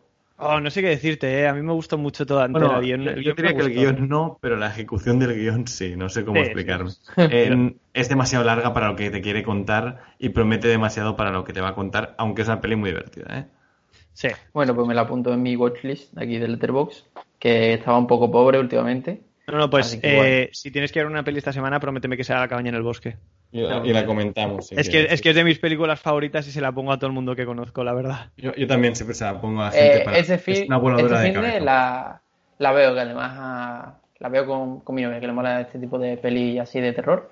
Por Sí, momento porque que la veo y es la comentamos. especialmente gore, o sea, no, no va a buscar el, el dolor, ¿vale? O sea, es una peli que se puede ver, la puede ver todo el mundo aunque no sea fan del terror, que es lo que a mí me Vale. gusta más de esta peli. Pero especialmente, es, es que hay Pero varios especialmente niveles. va a gustar a los fans del terror, que es claro, guay. tío. Es que es eso. Yo como fan del terror la disfruté a tantos niveles en plan, oh, no me lo puedo creer. Y además es, es un ejemplo perfecto a la par que un análisis de lo que es el cine de terror y su relación con el público. O sea, es, es Sí, sí, brutal. total. Es brutal. Claro, claro, sí, además es, es un estudio del cine de terror prácticamente, ¿no? Exacto. Y, y hasta aquí vamos a leer para, Mm. para que te parece, Rafa. Sí, para que Rafa la disfrute. Sí, sí, la vas a disfrutar seguro porque además Chris Hemsworth está haciendo de sus mejores papeles. O sea, Sí, y además uno de sus primeros papeles. Sí, Al es menos que en suelo Hemsworth- americano. es esos actores que, que no es muy versátil, pero cuando hace un buen papel lo hace muy bien. O sea, es un tío que, un- que un Gosling. sabe dónde jugar. Exactamente, sí, sí. Mm. Y, y aquí está especialmente brillante, además haciendo el papel que le queda bien a su, Sí, a, es, a su es cara, un, ¿no? Básicamente. Es, es un jock, es un, es un deportista de universidad, bueno, de instituto universidad, ¿no? O sea, Mm, Que además con, con el chiste de que realmente es inteligente el cabrón, ¿no? Que sí, tío, sí, sí, sí. Buah, tiene, tiene momentos muy memorables para mí esta película. Sí, sí, sí. Vale, mola, Te, mola. te va a gustar, ¿eh? Además visualmente es potente. eh, a nivel de terror, ya te digo, o sea, es imaginativa que te cagas. El giro es increíble. eh, es divertida como pocas y, y el- y acaba guay, ¿no? Es- a mí me mola. Es un universo que molaría tocar mucho más. Es que es eso. también, ¿eh? Que una ¿Eh? Hay una película. dos, ¿no? No, No. no, no. Ah, pues he visto por ahí dos. Eh, está en Filmin también, ¿eh? Ah, pues mira, ya, ya, ya tienes. Mm. Mola, mola. Eh, pues, ¿qué iba a decir yo ahora? Se me ha ido. Nada, sí, que, que es una película que es inteligente y a la vez entretenida, que no todas lo son. O sea, Sí, hay sí, muchas sí, pelis que, claro. que se pasan de inteligentes y dejan de ser entretenidas y películas que son muy entretenidas y no son nada inteligentes. Y esta para mí tiene un equilibrio bastante bueno. Exactamente, tal cual, ¿eh? Tal cual. Pues muy chula, chicos. Apuntadísima, la veré, la veo, vamos, este fin de la veo sin falta. A ver, que Muy si luego no te gusta también me lo puedes decir, ¿eh? Pero... Yo, yo- conozco que gente te que, lo digo. que no le gusta, ¿eh? O sea, yo, yo, he conocido- yo la he recomendado y me la han tirado a la cara. Pero bueno, a lo mejor no era... Bueno, un saludo a Edu, que de hecho nos escucha siempre, que es un, es un gran amigo. Y a Edu y a Berta no, no les gustó. A mí yo siempre la recomiendo. Y, y Javi, nuestro amigo, eh, también... O sea, se la recomendamos dos amigos a la vez, ¿no? Y fue como, bueno, va, la vemos, tal. Y siempre nos dicen, "Oh, vaya mierda. Y bueno, es, es pillarle el chiste, ¿no? A lo mejor es, es pillar el, el chiste de la A peli, ver, básicamente. igual es café Mm. para cafeteros, pero, pero es que a la vez es- tan cafetero, ¿eh, Harold? Como Por tú. eso digo, por eso digo, hay gente que, que es bastante menos cafetera que yo y se la ha puesto y le ha flipado igual. Es, es verdad que, que si eres muy cafetero del terror ya sí que te explota la puta cabeza, pero, pero si no, sí que es disfrutable, ¿sabes? Yo, de hecho, la he utilizado para hacer un... O sea, he utilizado fotogramas para hacer para presentar un guion y todo. O sea, que, que, Joder. es guay realmente la, la peli Joder. visualmente. Muy bien, chicos, pues nada. eh, vamos cerrando esto. Muchas gracias para, a todos los oyentes que han llegado hasta aquí. Y, y nada, vamos a volver al siguiente programa. Pues eh, Harold y yo prometemos que en dos o tres programas vais a tener un, un programa de Clone Wars la última temporada y comentaremos todas las series en general. Y cuando Rafa se haya visto Star Wars cronológico, eh, ya haremos algo de series. Sí, si es que he estado de exámenes y de, de exámenes y tal y no he tenido tiempo, pero también prometemos eh, ese nacimiento de nuestro canal de YouTube, ¿no? Sí. Eh, empezar a meterle allí caña con un especial de Star Wars que haremos. Eh, bueno, muchas cositas, pero necesitamos que llegue ya a final de mes y un poquito julio para... En verano, básicamente, para Sí, a mí me hace falta más julio que el final del verano, porque, bueno, no es que le importe al público, pero yo ahora estoy en medio de una especie de mudanza y, y no, no puedo dedicarle tanto tiempo como, como necesita ponerse a hacer vídeos de YouTube, la verdad, ahora Claro. mismo. No pasa nada. Eh, poco a poco, que lo estamos haciendo muy bien y ya, y ya saldremos. Y Pasito, nada, chicos, os dejamos con eh, la canción Two Weeks del Grizzly Bear y nos vemos en el siguiente programa. Hasta luego. Hasta la próxima. Chao.